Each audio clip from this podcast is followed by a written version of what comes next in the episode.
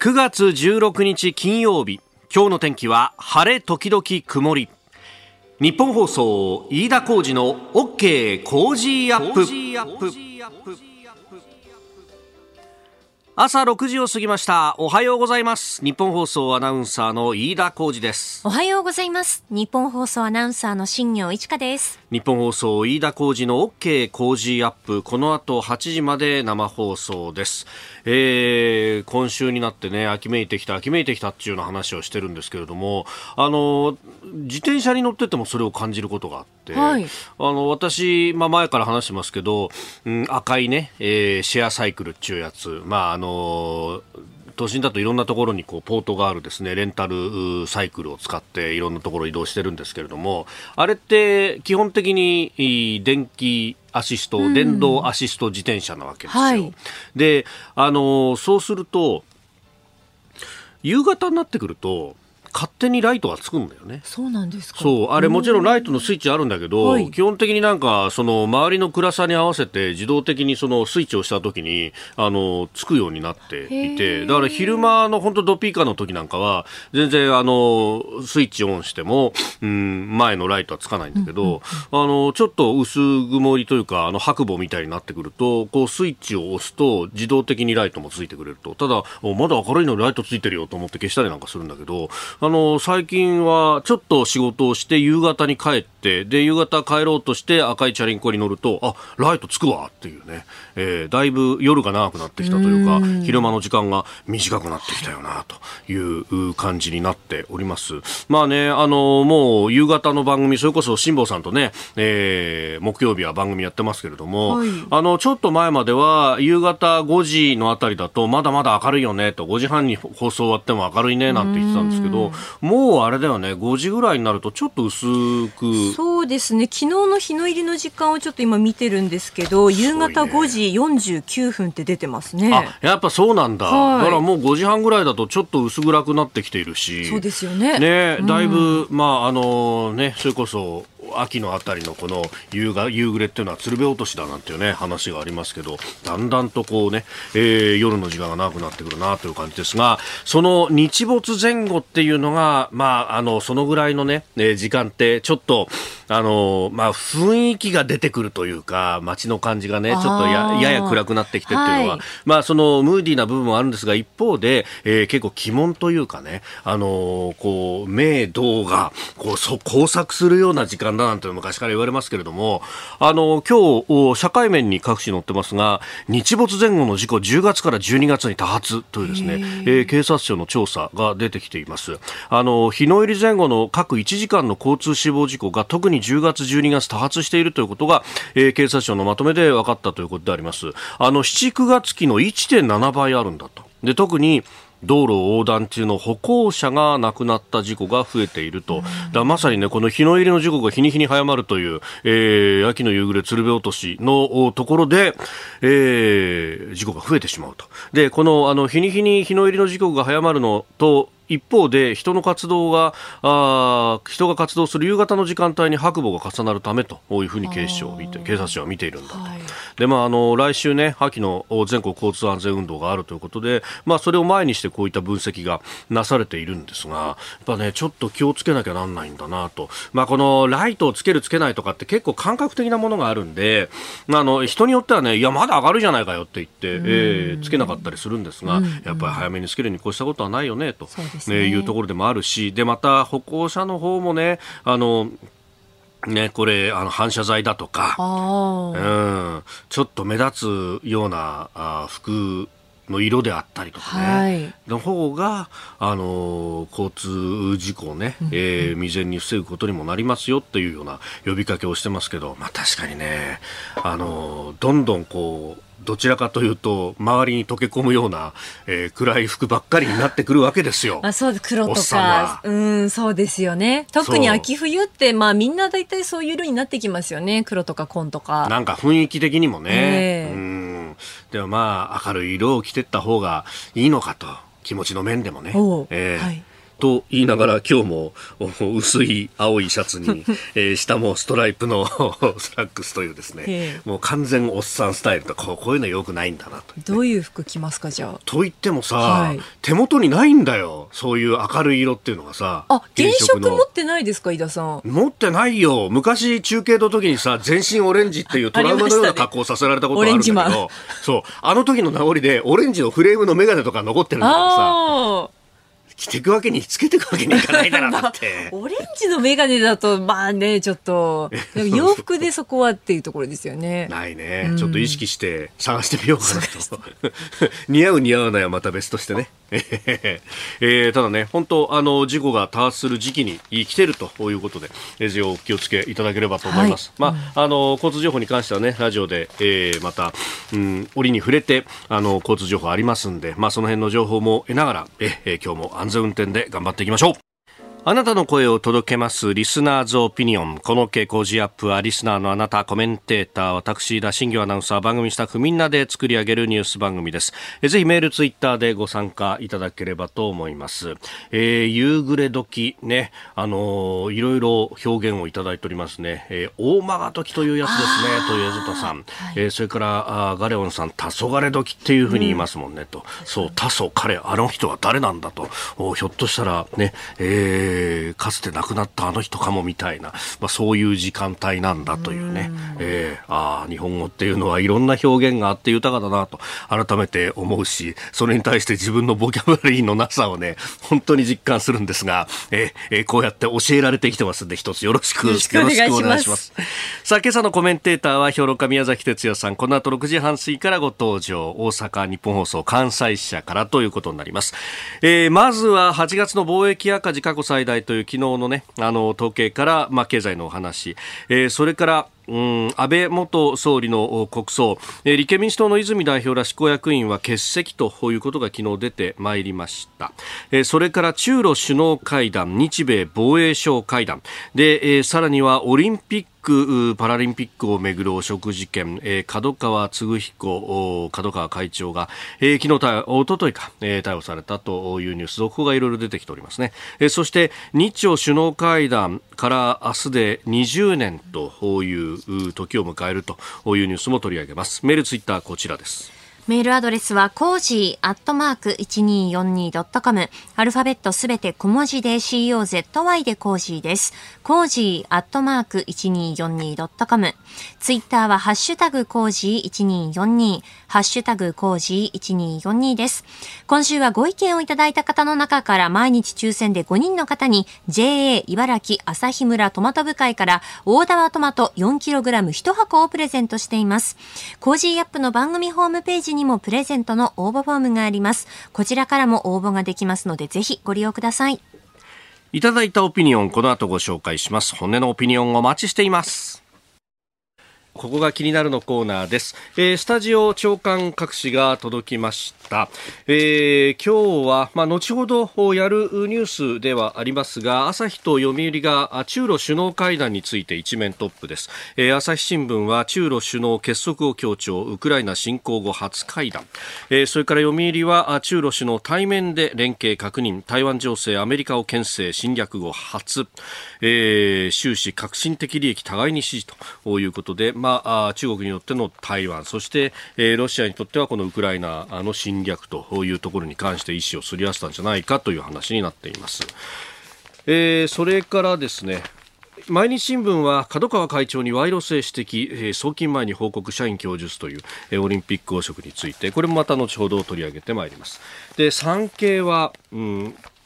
えー、あの1987年の大韓航空機爆破事件の実行犯、えー、元北朝鮮工作員のキム・キョンヒ氏のインタビューというのを、えー、載せております。めぐみさんら北の弱点知った情報流出を恐れ隔絶かというですね、えー、キム・ヒョンヒ元工作員のインタビューであります、えー、後ほどこれもですね7時40分過ぎスクープアップのゾーン、えー、日朝首脳会談いわゆるその小泉訪朝というところから明日で、えー、20年を迎えると、ええー、いうところ、まあ、あのそこを、ね、意識してのインタビューということでありますけれども、まあ、これ、産経はもともとね、えー、この拉致というものに関してうんかつてそのその、ね、拉致問題というもの自体が否定されていた70年代、80年代とあの頃からあずっと一貫して、まあ、報道してきたということがありますんで、まあ、今日もですね1面から3面、8面というふうに関連記事も連ねてというところであります。えー、そして気になる記事なんですけれども、まあ、あの経済についてもですね後ほど8月の貿易赤字過去最大だったという、まあ、財務省がね、えー、昨日出してきた貿易統計の話から宮崎哲也さんにお話しいただこうと思いますが、えー、朝日のですねオピニオンのところに金融経済教育というテーマで、えー、社説が載っております。まずは知識の底上げをと書いてあってこれあの、まあ、岸田政権もがやろうとしているですね、まあ、貯蓄から投資へであるとかあるいはえー、資産、資産、えー、倍増計画みたいなね、えー、ところのお話で、まあ、この資産所得倍増計画か。で、あの、金融知識の向上を、まあ、幅広い世代で目指すんであるということが、まあ、これ、えー、夏の間に打ち出されておりました。ね。えー、で、その金融リテラシーというやつをこう、高めていって、まあ、それによって、まあ、あの、岩盤のようにですね、えー、貯蓄がなかなか動かないというのを、貯蓄から投資へなんていうふうに、えー、やるんだという話なんですが、あの、これって本当に昔々から言われている話であってですね、で、かつ、私もそういえばあの、もう学生だったのは20年以上前の話なんですけれども、ちょうどネットが出てきた時代にですね、それこそ、あの、大手証券会社が、もうシミュレーションみたいな感じで、えー、か、架空で100万円お金あげますんで、これをどこまで増やせるかっていうのをやってみましょうと。で、実際のこう株価の連動でですね、で、えー、どこまでこう資産が増えたのかみたいなものを自分でポートフォリオを組んでですね、投資計画を組んでやってみようなんていうのがあって、私もこう遊びでそんなのやってた時期があるんですけれども、で、あの、実際に金融教育だって言って、今、あの、始めている学校とかもいっぱいあって、で、子供たちにそれを任せるとどうなっていくかっていうのの記事が、あの、ちょっと前に載ってたんですけど、あの、一攫千金狙って、それこそ管理ポストとかに入ったような、あの、株を買ってですね、あれが1円でも触れると、ものすごい、だもともとが1円のものが2円になるっていうと、これ2倍になるじゃないですか。で、それによって莫大な利益が出ると、そこに、そこにそういう、こう、株式ですから、そもそも論としての企業価値的にはね、もう、もう大変なことになっているようなところなんで、もう投機というか本当にギャンブルに近いものになっちゃって、こんなんで本当にこう、リテラシーが育つのかよっていうようなね、あの、こうネット記事なんかがあったんですけど、まあ結局そのお金の変動とかばっかりをこう追っていくとそういうことになると。で、もっともっと実際こう、あの、金融経済教育としてやりたいのは、あの、企業価値とかを考えながら長期的な投資をしましょうねと。で、えそっちの方が利回りがいいんだだよというような話が大体出てくるんですけれども、でもね、よく考えてみると、あの、日本人の金融リテラシーといってもですね、それこそかつての時代は、あの、金融商品とかがですね、えー、雑誌とかの、こう、特集記事で組まれて、で、これが儲かる、あれが儲かるみたいなものが結構こう、カンビスしくやられた時代があって、それがどういう時代かっていうと、実はバブルの頃だったりするわけですよ。あの割引祭でね、あの割こうだ割り帳だみたいなものがいっぱい出てきたりとか、ね、あの、そういう時代があって、で、なんでそうなってたかっていうと、あの時代ってお金を手元に持っていても結局目減りしちゃうよねっていうのをみんな知ってて、で、だからこそいろんなものに投資をすることによって資産を保護しなきゃねっていう、こう、形だったわけです。で、あの、この金融経済教育でじゃあ進んでいるのはどこだみたいな話をやったときに結構東南アジア各国は進んでますみたいなことを出てきたりなんかするんですけどそりゃそうなんですよ。だって年7、8%成長でいってそのぐらいインフレ率も高いんだから手元に金置いといたってそれでは目減りするだけだから何かに投資するっていうことをしないとあの資産が守られない。でそのためにもう民間というかねあの町場の人たちだって必死になってそういうのを勉強するわけですよ。だから結局の話足元温めないうちに教育だけやったところで何の意味があるんだよっていうね。で、その足を引っ張ってきたのは、あれ、金融とかで金融緩和をしたら、えー、円安に触れて、えー、資産がとか、すぐこう物価がとかですね、どこの新聞がやってたんだっけということを合わせて考えると、なんか、あの、本末転倒な話をしてるよなということを非常に思ったりなんかいたします。ここが気になるでした。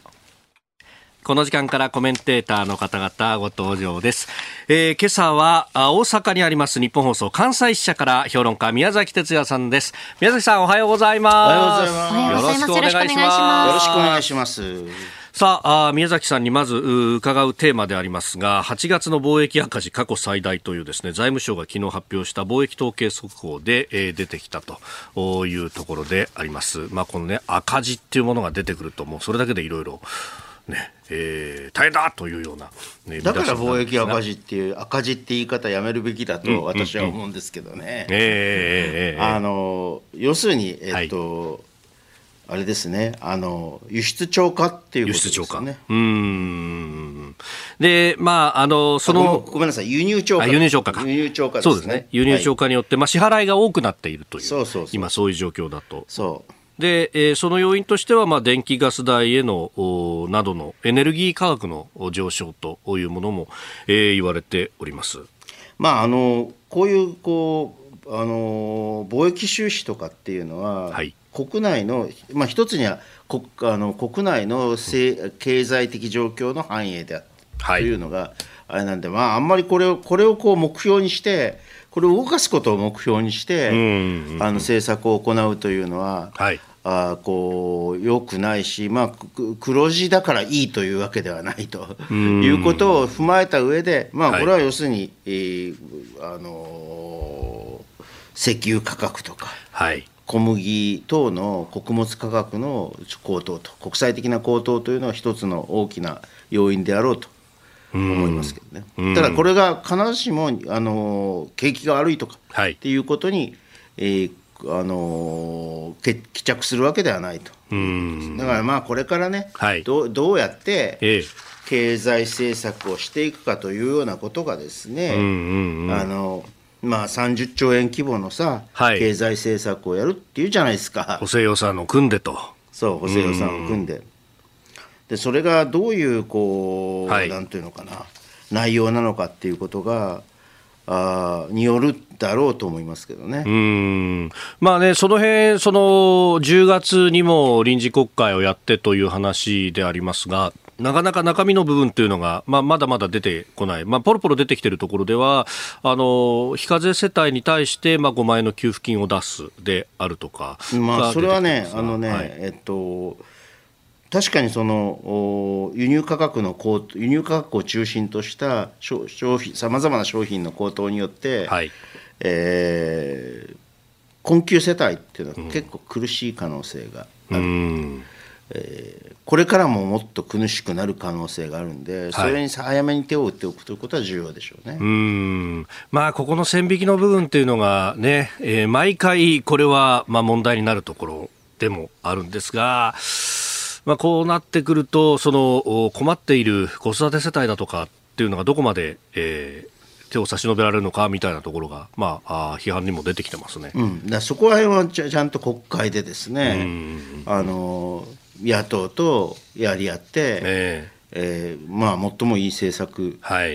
というのを作ってほしいんです、一方でね、うん、私はやっぱりあの長期的なあの成長を促すような政策というものをそろそろ考えなきゃいけないというふうに見てますけどね。そうするとね、はい、長期的な政策を、あ成長を保障する政策っていうのは基本的に2つあるんですよ。一つはあの伝統的な構造改革というやつですね。はい、えー、でまあこれはあの小泉政権でおおむね失敗したんだけれども、はい、あのであんまり世界的に見て構造改革で成長が成し遂げられたっていう例っていうのはそんなないんですけれども、うんうん、まあ、一応こうそういう経路というのはあるわけだ、はい、構造改革を通じて長期的成長が成し遂げられるという経路があると、うんうん、もう一つは前から言ってるワイズスペンディングというやつですね、はい、PGS というやつで生産的、あのー、政府政府支出というやつで、はい、というやつで、これをどうするかと。これはまさに予算今回の予算と関わってくるわけですけどね。うん。えー、まずは経済についてお話をいただきました。宮崎さんには8時までお付き合いいただきます。今日もよろしくお願いいたします。よろしくお願いします。ここでポッドキャスト YouTube でお聞きのあなたにお知らせですラジオ局ニッポン放送飯田浩司の OK コージーアップ。週末増刊号を毎週土曜日の午後に配信しています。1週間のニュースの振り返りニュースの予定やコメンテーターのラインナップを紹介しています。後半にはコージーアップコメンテーターがゲストと対談するコーナー。今月はジャーナリストの佐々木俊尚さんと麗澤大学教授で憲法学者の八木秀次さんの登場です。憲法改正教育再生皇位継承テーマに伺います。週末もぜひチェックしてください。あなたと一緒にニュースを考える飯田浩二の OK 工事アップ。この時間からコメンテーターの方々と7時をまたいでニュースを掘り下げてまいります。えー、今朝は評論家宮崎哲也さん大阪日本放送関西支社からのご登場です。引き続き宮崎さんよろしくお願いします。引き続きよろしくお願いします。えー、まずは株と為替の値動きをお伝えしておきます、えー、15日のニューヨーク株式市場ダウ平均株価ですが前の日と比べて173ドル27セント安い。3万飛び961ドル82セントで取引を終えました。ハイテク銘柄中心のナスダック総合指数は167.32ポイント下がって1万1552.36でした。一方円相場1ドル143円40銭付近で取引されております、えー、FRB 連邦準備制度理事会による利上げペース加速への警戒感が強く反落ということでありました、まあ、アメリカは来週にこの FRB の意思決定会合 FOMC を控えてますんで、まあ、様子見モード続いているというところのようです。ではこの時間取り上げるニュースはこちらです。立憲民主党の泉代表ら執行役員が安倍元総理の国葬を欠席へ。立憲民主党は昨日の臨時執行役員会で安倍元総理大臣の国葬への対応を協議し泉健太代表ら党執行役員が揃って欠席する方針を決めました。政府に提出した質問書への回答がゼロ回答だったためとしております。えーまあ、昨日ね、泉代表自らが、まあ、会見を行って、えー、そうしたことを意思表明もしたというところでありますが、もうこれね、あのー、国葬というところも、まあ、超えていって、まあ、政治と宗教の関係性であるとか、というところまで論点も言ってますが、まず宮崎さん、どうご覧になりますか、はいまあ、基本基本的な問題として、はい、あのー、ちょっといろいろ問題を整理しなきゃいけないと思うんだよね。はい、でそもそも政教分離とは何かっていうと、はい、これはですね基本的に国家行為が公権力の行為っていうのが、はい、そのその行為の効果っていうのが特定宗教に対するあるいは宗教全般に対する援助助長促進または圧迫干渉等になるような行為ということが政教分離に反するというふうに、これは目的効果基準というのが出ていて、はい、えー、それににに基づいて、まあ、要するに定式化されていることなんですけれども、公権力の行為が宗教に対して援助、助長、促進、または圧迫、干渉になるという行為というのは、一体どういう行為なのかとい。うところがなかなか難しくてですね。えー、えーまあ、要するにこう実際に国国行政が何かやらなければだめなのか、それとも例えば、えー、ボランティアとかね、はい、あのなんかこう、えー、票を入れること自体とかがということが一種の宗教的な意義を帯びているとして、はい、それを政府が政府なり政治家がとか与党とか要請した場合に、えっとその行為に当たるのかどうかっていうさっき言った援助助長、はい、あのというような行為に当たるのかっていうようなね、まあいろいろそんな議論のしようというのはいろいろあるわけですよ。公権力をどこまで捉えるかとかっていう話、ね、とかっていう話もあるしね。はい、でもう一つは、あのまあ、泉健太代表があの国葬の、はい、に対してこう法的根拠などを正すことをこの、うん、質問書を政府に提出したと、ありますが、はい、あのこれあのこの番組でもずっと主張してしていることだけれども、うん、基本的にはね、はい、基本的には内あの政府が言ってるように内閣設置法を根拠とすることで足りる、はい、だからあの諸外国を見てください。はいあの諸外国ってで国葬っていうのは法的に定義されている。あるいはこうなんかそういうこう国葬に対を対象者に対する条件が細かく規定されているような国は、はい、あの韓国を除いてないんですよ。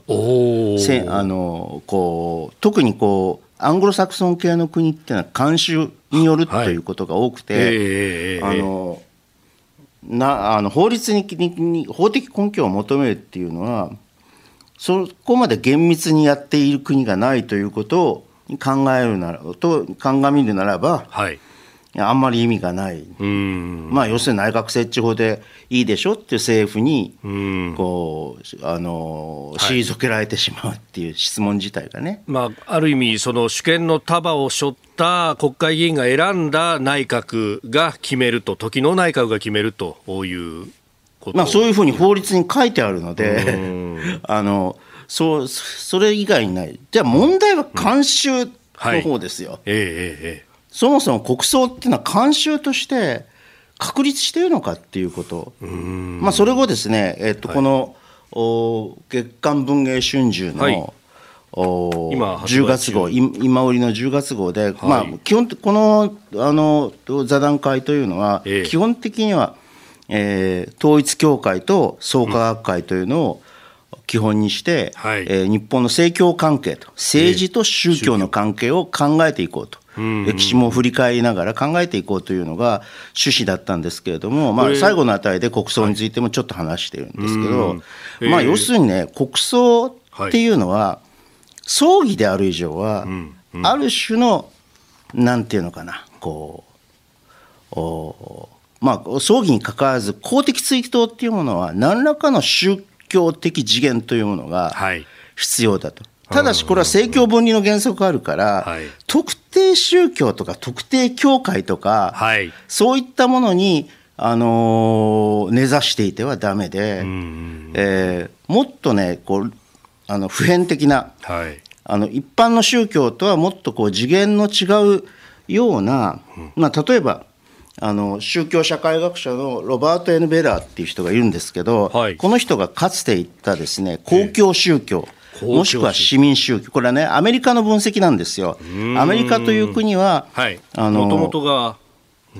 あの見えざる国教というか、はい、そういうこうあの政治のさらに先にあるような、高い宗教、高いというかね、こう普遍的な宗教次元というものを持っていて、はい、それが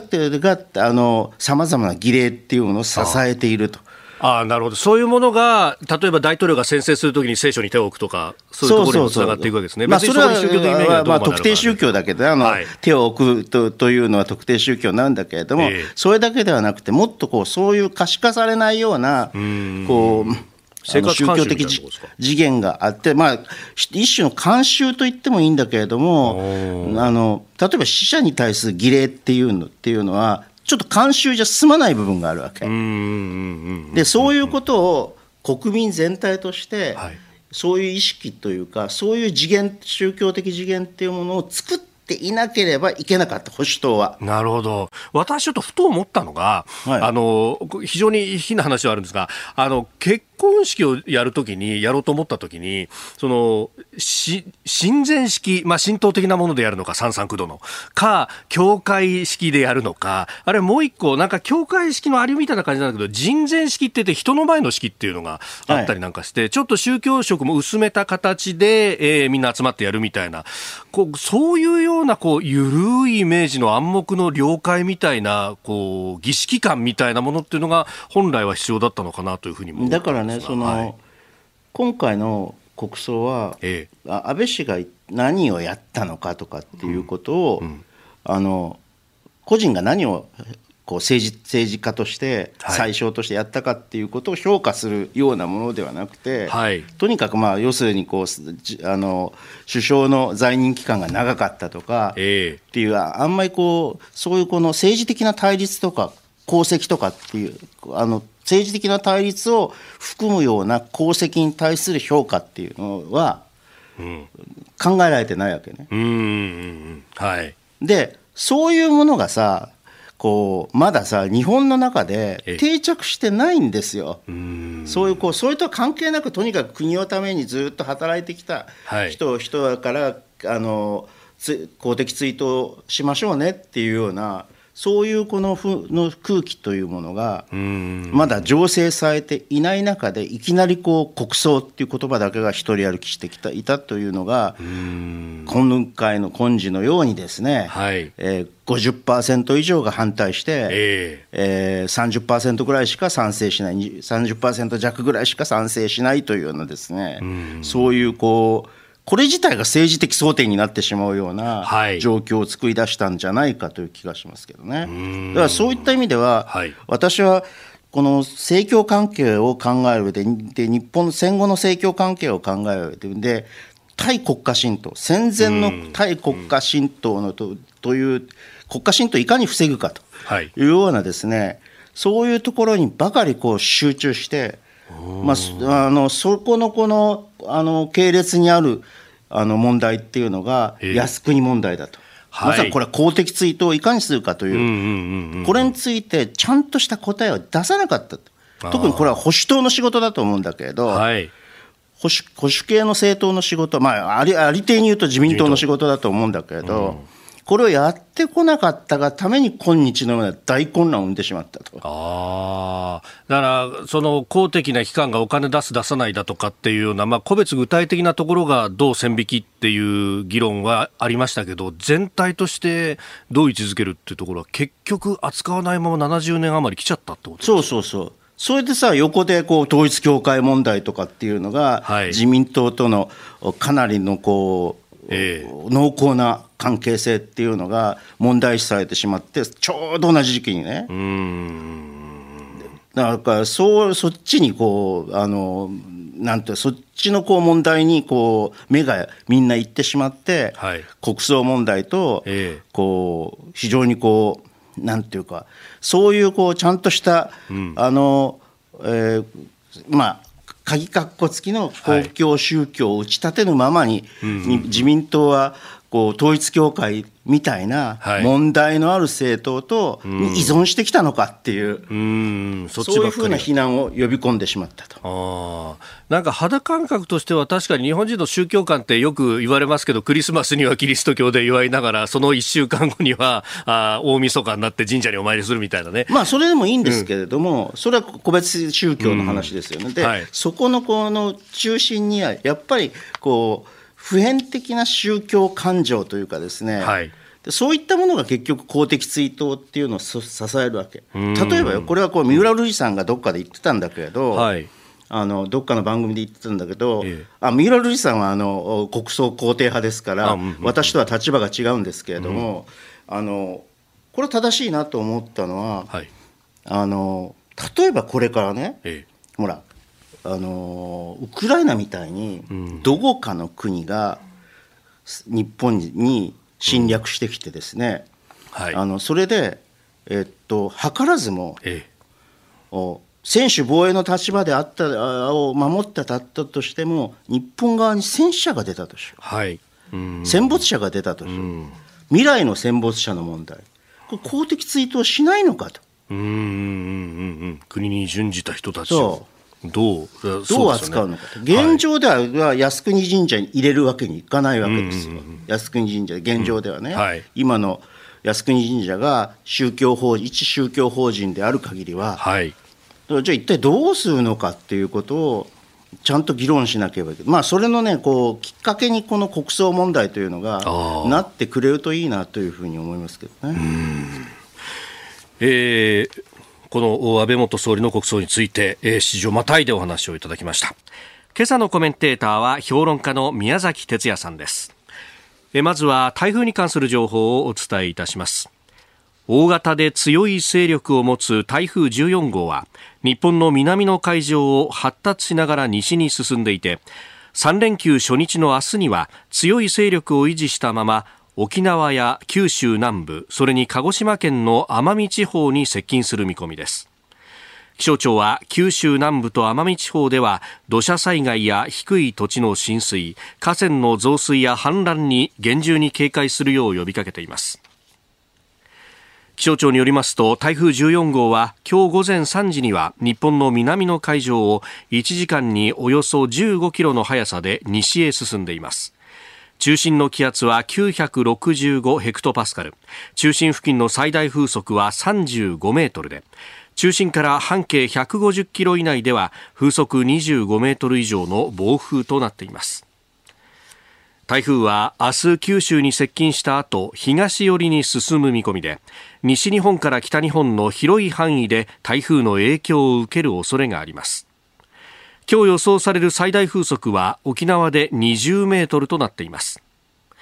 明日午前6時までの24時間に予想される雨の量はいずれも多いところで沖縄で120ミリ九州南部で100ミリとなっています。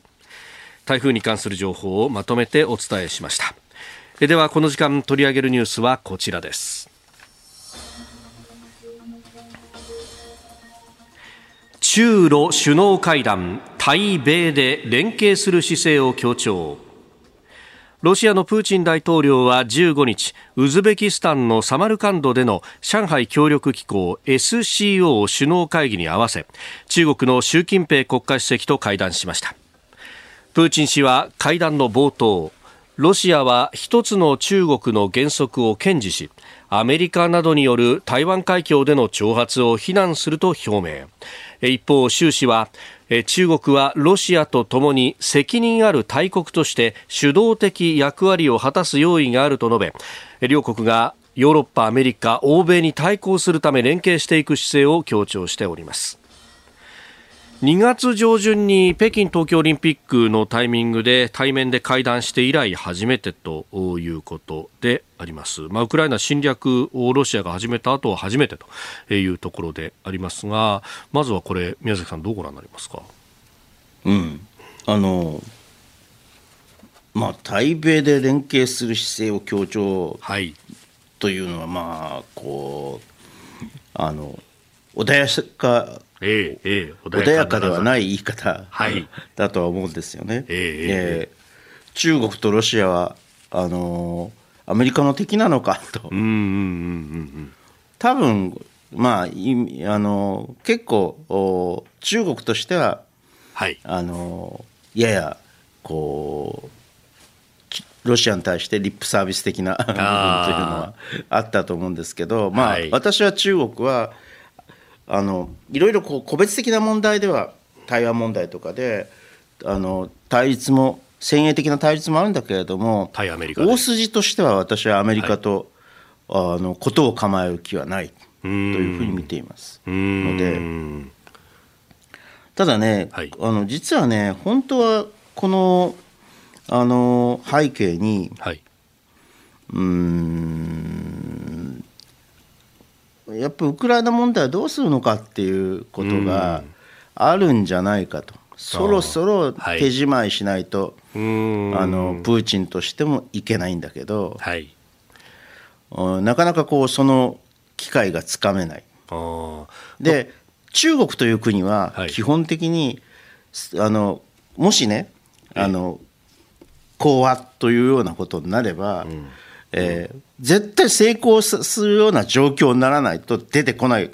ああの仮に仲介するにしても。仲介するにしても、講和が成立するような状況にならないと、絶対出てこないです。その代わり、ええ、そういう状況がが十分に熟して、これはもう確実に講和するとい。う状況になったら、まるで自分がね、はい、あの仲介してしたことが、これの講和の決定的な要素になったというようなことを言います必ず俺たちが汗をかいたんだでこれで要するに国際的なプレステージを上げていくと。うん。で今、現状としてね、えー、ウクライナの攻勢が反転攻勢だというふうに言われていて、えー、東部を奪還しつつあると減る、そして南部に関してもかなり出てきているという、ね、ね、クリミアをまで奪回するとかっていうふうにゼレンスキーさんなんかね、おっしゃってますけど、まあ、はい、あのおそらくね、えーと、9月、10月に反転攻勢に出てくるであろうということは、えー、予想されたことです、だから、まあ、ある意味で予想通りだと。はい。で問題はねこのロシアがじゃあどれだけこれに対して対抗力があるかということなんですよ。はい、でままだ対抗力残ってるんだけれど、うんうん、軍事的に、ええ、でもね、えー、早晩これは尽きる。限界に達しつつあると。いうふうに見るべきで、うん、まあそろそろ講和のということを両方とも考えなきゃいけない状況になってきている。うん。これ最初からこあのこの番組でも、はい、あるいはこのあの西村博之さんとの対対あの YouTube での対談でも言ってたように、はい、まあ、どうやって表面的にプーチンの顔を立てて撤退させるかと手締まいさせるかと。いうことですね。うんその時の手締まいのラインがどこになるのかと。そうそうそう。で、これはね、えー、っと、私は長期的に見れば、プーチン政権というのは、はい、えー、あのー、長続きしないと。長期的にというか、3年以内とかに、重大な危機を迎えるということは必要であると。これ、ここで、ここで講和してもね。はい。だから、あのーそこら辺がねエマニュエル・トットとかね、はい。あの佐藤正夫さんとかと私は全く見解見解が違うんですけれどだからそういういうことで究極的にはね、はい、この戦争は、えー、ウクライナの勝ちとと私は見ているわけですよ。はいなので、まあ、そろそろ手締まってもいいんじゃないかと。うん。ウクライナが勝ちという、まあ、長期的なところと、今回の、まあ、もし講和がなるとして、どこのラインで引くかっていうのは、まただから別の問題になってくるかもしれないわけですね。そうそうそう、ただ、うん、まああの、そういう状況だから、まあ、ウクライナの側も、そろそろ講和にしてもいいんじゃないかと。うん。な何せとにかく今の時点ではプーチンの顔を立てて、はい、すぐにこうあのロシアで政変が起こるような直ちに起こるようなことは避けるというのがないとこれ引くことができないからね。うん。これねあの開戦後1か月ぐらいのタイミングで、まあ、講和かみたいなところでは、ゼレンスキー大統領は、えー、2月24日のラインというものを言ってましたけれども、ええ、今はクリミアも取り返すんだと、まあ、これはあのウクライナの世論が、えー、今、そういう状況になっているということも言われますけれども、うん、まあ、そうすると、もうちょっと落ち着いてこないと難しいのかどうなのかというところですかね。でも先を考えると、うん、えっとプーチン政権が倒れてるとい。うようなことになったななればさあの3年後でも5年後先でもいいけどさ、えー、そしたらさそのその先の次の政権ってそのあの教訓というのから十分にこうあの教訓を得てるはずだ。今後戦争の教訓というのを得てるはずだから、えー、まああの今脱会しなくてもあの将来的には展望はあるわけですよ。だからまあここら辺で公正にウクライナが出たところで有益有利な条件で、えっと、講和すると。いうのは私はあるんじゃないか。だからまあ例えば EU 加盟とかね、はい、あのええ、NATO まで行かずとも、NATO まで行かずとも EU に加盟する、これ、一時、プーチンさんも認めたことがあったからね。そうですね、そういう発言ありましたよね。ええ。うん、ととかね、あるいはもう、要するに、えー、中立なんていうことはありえないと、えー、いうことをはっきり明言するし、えー、武力も別にあの捨てないと。いうようなことでですね、で、はい、まあ、もうちょっとこう、ええ、今よりも、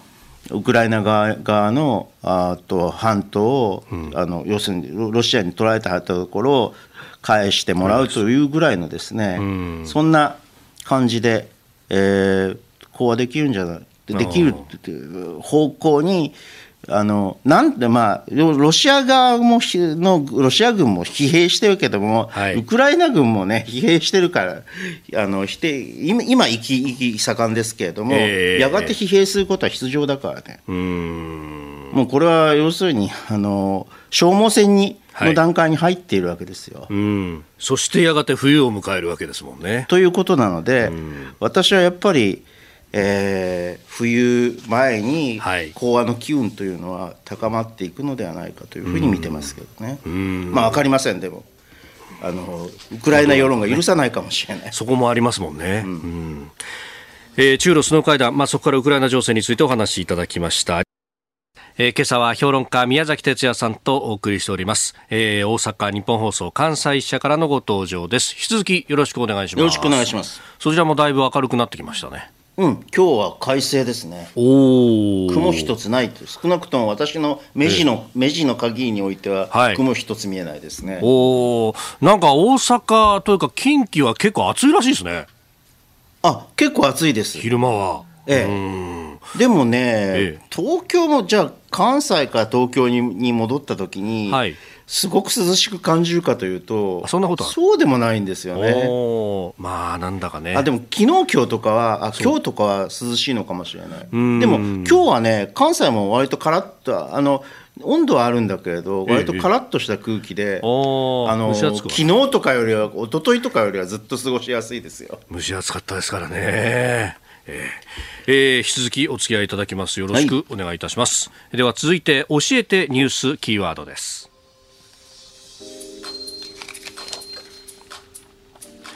角川嗣彦東京オリンピックをめぐって贈賄容疑で逮捕された出版大手角川の会長角川嗣彦容疑者は大会スポンサーの選定をめぐって組織委員会の元理事高橋治之容疑者におよそ6900万円の賄賂を渡した疑いが持たれております。大手出版社角川の角川容疑者は角川書店創業者の角川玄義氏の次男であります1966年角川書店に入社、えー、ザ・テレビジョンや東京ウォーカーなどの情報誌それから角川スニーカー文庫などライトノベルの事業を立ち上げましたまた数多くの映画の制作にも携わったことでも知られておりますえー、という方で、そしてまた前にね、各メディアのインタビューというか、まあ、あの答えておりまして、え、ワイルドという認識がないということをおっしゃっていました。まあ、なんだかこの話もね、えー、企業トップの逮捕というのが青木について今回これ2件目だというところであります。はい。どこまでどう広がるのだろうというね。まあね、あの青木については、はい、まあ、かなりこう政治的なあの政治との関わりも強かった企業なので、はい、なるほどなというふうに思ったんですけどそういうこと,、こともあるかなと思ったんだけれども角川っていうのはね一応出版社なのでね、はい、出版大手なんでね、えー、非常にこうあ意外感があったというところはあるんですけどね。うんまあ、これね、あのスポンサーとなった企業に対しての、まあ、家宅捜索等々もさまざま行われてますし、また一部報道では、えー、JOC の前会長の武田恒和氏に、えー、東京地検は任意で事情を聞いていたんじゃないかというような話も出てきております。う。ん。まああの検察のストーリーというのは、はい、基本的に高橋容疑者が個人的な関係のあるこうあの企業のトップとか、はい、そういうこう人たちとトップの人たちとお話し合って、はい、まあ、いわばそういうこう企業というのを集金マシンにしていったと。よくなんか集金マシンっていう言葉最近よく聞きますけどね。そうですね。はい。集金マシンにしていったっていうのがでその全容を解明するというのがあの検察のストーリー。なので、はい。えー、まさにその今回は検察のストーリー通りにことが運んでいると。まあ、あの分かりませんよ、まだ、はい、あの起訴されて、起訴すらされてない状況ですから、そうですね、今後どうなっていくか分かりませんけども、はい、あのそういうストーリーに沿った形で動いていて、まあ、要するにこう、満願近いと、うん、検察としてはね。えーマシンの部分で企業の側をやり、そしてじゃあそのマシンを動かしていたところっていうところで高橋氏、さらには、まあ、今回その任意でっていうのが JOC の元会長となってくると、もう組織全体の話になってくるわけですかね。そうですね。だからオリンピック全体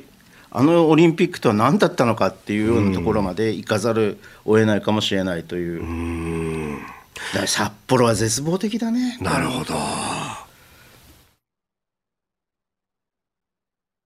お送りしております OK 工事アップ。お相手、私、日本放送アナウンサー、飯田浩二と、新業一華がお送りしています。今朝のコメンテーターは、評論家、宮崎哲也さん、大阪日本放送関西支社からのご登場です。引き続きよろしくお願いします。よろしくお願いします。ます続いて、ここだけニューススクープアップです。この時間、最後のニュースを、スクープアップ日朝首脳会談から明日で20年。北朝鮮が日本人の拉致を認め謝罪した2002年9月17日の日朝首脳会談から明日で20年となります。5人の拉致被害者が日本へ帰還を果たしましたが北朝鮮は残る被害者について死亡や未入居などと虚偽の主張を繰り返し全面解決を求める日本の要求に応じておりません。えー、いわゆる小泉訪朝もうあれから20年が経つのかというところであります。まあ、あの北朝鮮のソン・イルホ外務省大使は談話を出していまして、えーまあ、拉致問題全面的に解決した。そして日朝平壌宣言に関しては日本が一方的に白紙にしたんだと主張、えー、今後は全面的に日本政府の態度にかかっているということを態度とは？態度、ね、どういうことなんだろうというね、具体的な話までは出てきておりませんが。だって、行動を起こさなければならないのは、うん、どう考えても北朝鮮であって、日本がなんかこれに対してやることはないですよ、なんか支援かなんか欲しいんですかね。ということなんですかね。でももうそういうことでは済まないような朝鮮か北朝鮮をめぐるこう国際環境ってそういうものでは済まない状況になってきているので、うん、まあ、要するにストックホルム合意が事実上破棄以来ですね、はい、破棄されて以来ですね、うん、この問題はね、えー、完全スタックしてしまってますね。でこのまま座して時を待つのかというところなんだけどね。本当に、うん、だから岸田政権はこの問題について、はい、あんまりこうちゃんとこうメッセージがないよね、うん、国民に対する。確かにそうですね。うん。私の代で解決とか、まあ、あの前々政権の安倍政権や菅政権ははっきりと言ってましたけれども。そう。これに関してはあの成果が上がったかどうかは別としてこれはもう北朝鮮の問題が大きいから、はい、あのこう北朝鮮にこの問題振り回せのの国際的なあの対応に振り回されていているんだけれども、はい、例えばあのもう国際的な対立がね深まっていけばこの問題はちょっと解決のしようがなくなるんですよ。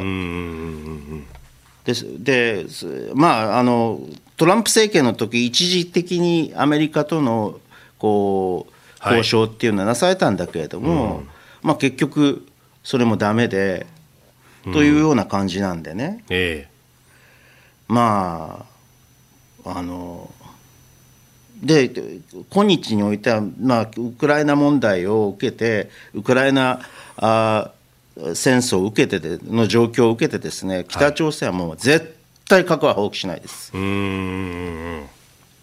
ということになるとちょっとねなかなか難しい問題に入り込んできたなと、えー、とはいえ日本人としては、はい、あの拉致被害者を、えー、のこの返還を帰国を要求するというのはですね、うん。はい、当然のことなんでやり続けなければならないしまあいろんなルートを使って交渉し続けなきゃいけないんだけれども、ちょっと今はまだ前目あのあれが前が見えない状況。見通しが立たない状況ですな、まあ、あの北朝鮮の国内もコロナがどうなっているのかというような、ね、話もあるしそして韓国はあ政権が変わったばかりで、えー、今までの、まあ、新北朝鮮的なこう雰囲気の政権からはだいぶ変わったと、まあ、その辺やや北朝鮮あるいは金正恩氏側としては圧力を感じる局面になってきてるんですかね。私は基本的になってないと思うなってない。うん。やっぱり中国の彼ら、彼らはとにかく核さえ持ってれば、大丈夫だという思考に、核をどんどん開発していけば、はい、まあ、SNBN とかね。ああ、潜水艦発射型の。そういうものもどんどん開発していけば、はい、とにかく欧米から手が出さ出され出されることはないと。うん。自国の自国のというか、まあ、その金政権王朝の安全は確保されるだろうと。というそういう立場にあのどんどんなってきてると思うね。うん。まあ、下手にだから、はい、ウクライナのように核放棄をしたりすると、はい、どんな目に遭うかということが、あのー、金正恩氏の、はい、目には明らかになっただろうからね。そうするとねその全体状況がこう好転しないとちょっとね拉致問題もなかなかいかない、あの前に進まないんですよね。かつて、それこそこの小泉訪朝があった時というのは、まあ、ブッシュ政権も悪の枢軸というふうにこう名指しをし、そして、まあ、あ中国も、まあ、今ほどのその米中対立というものもなく、後ろ盾もなくなってきたってところで日本へ宗派をっていうようなことがありましたが、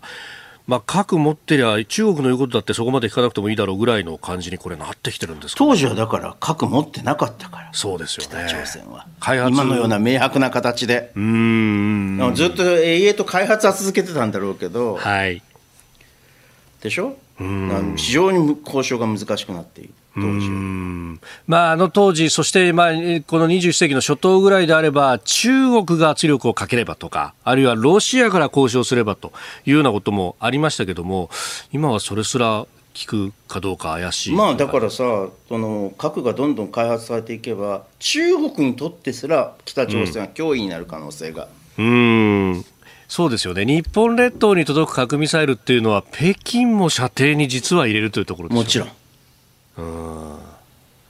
ウラジオストックだって射程に入ると。もちろん。だから明白な敵対関係にはなかなかならないとは思うけれども、はい、えっとまあ中国としては北朝鮮がそのほどの力を持つということはあの愉快には思っていない。うんこれを局面打破っていうのはやっぱどうなんですかね、その日本もきちっとした抑止力を持たなければっていうような、まあ、外交と防衛ってものが地続きになっていく過程なんでしょうか。ちょっとね、経済的なね、はい、例えば経済的な何らかのこう支援とかっていうことを行うことで、拉致問題が解決できるというのは難しいですよね。だって、そういうこう北朝鮮みたいな適正国西側全体としての適正国家に対して経済支援するのかっていう,、うんうんうんうん、そうなってきますもんね話になるからね。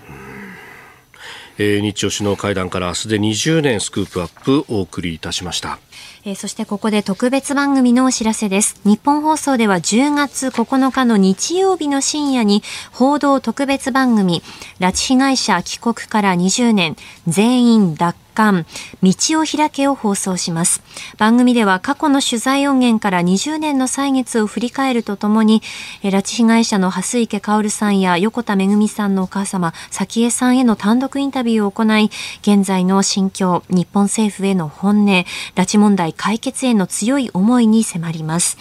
日本放送報道特別番組拉致被害者帰国から20年。全員奪還。道を開けは10月9日日曜日深夜1時30分からお送りします。ぜひこちらもお聞きください。深夜にやるのはもったいないくらいのいい番組ですね。うん。本当関係者こういう番組が必要だと私は思いますけど今北朝鮮は一方で日本の世論というものは相当見ているというね、はい、話もありますもんね、はい。えー、このコーナー含めまして、ポッドキャスト、YouTube、ラジコ、タイムフリーでも配信してまいります。詳しくは番組ホームページをご覧ください。あなたと一緒に作る朝のニュース番組飯田浩司の OK コージーアップ。ニッポン放送の放送エリア外でお聞きのあなたそして海外でお聞きのあなた。今朝もポッドキャスト YouTube でご愛聴いただきましてありがとうございました。飯田浩司の OK コージーアップ。東京有楽町ニッポン放送で月曜日から金曜日朝6時から8時まで生放送でお送りしています。番組ホームページでは登場いただくコメンテーターのラインナップや放送内容の原稿化された記事など情報盛りだくさんです。また公式ツイッターでは平日は毎日最新情報を配信中。ぜひチェックしてみてください。そしてもう一つ飯田浩二アナウンサーが「夕刊富士」で毎週火曜日に連載中。飯田浩二の「そこまで言うか」こちらもぜひご覧になってください。忙しい朝そして移動中ニュースを少し深く知りたい時ぜひ AM、FM ラジコはもちろん日本放送のポッドキャスト YouTube でお楽しみください。